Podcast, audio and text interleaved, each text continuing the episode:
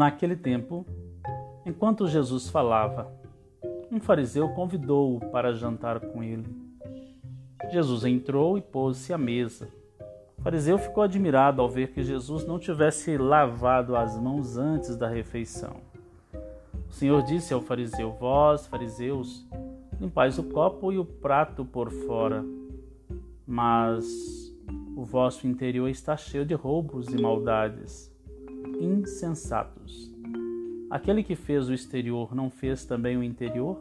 Antes, da esmola do que vós possuís e tudo ficará puro para vós. Lucas 11, 37 a 41. Bom dia, caro ouvinte. Paz e bem.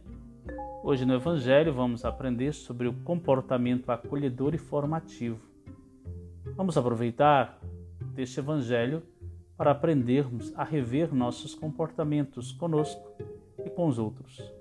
Libertemo-nos das pressões que nos fazem pesados a nós e aos outros.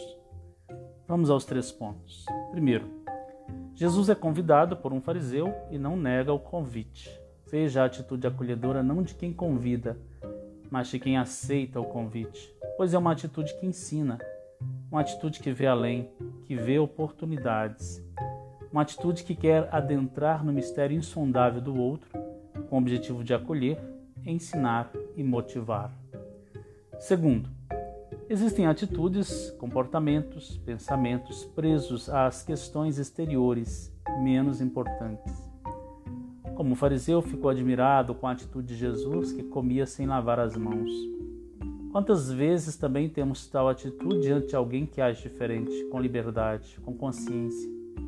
Diante de alguém que quebra protocolos não por quebrar, mas que tem a capacidade ao fazer, acolher, ensinar, formar, motivar e mostrar o caminho de dentro. Terceiro, temos a atitude final de Jesus ao ensinar ao fariseu.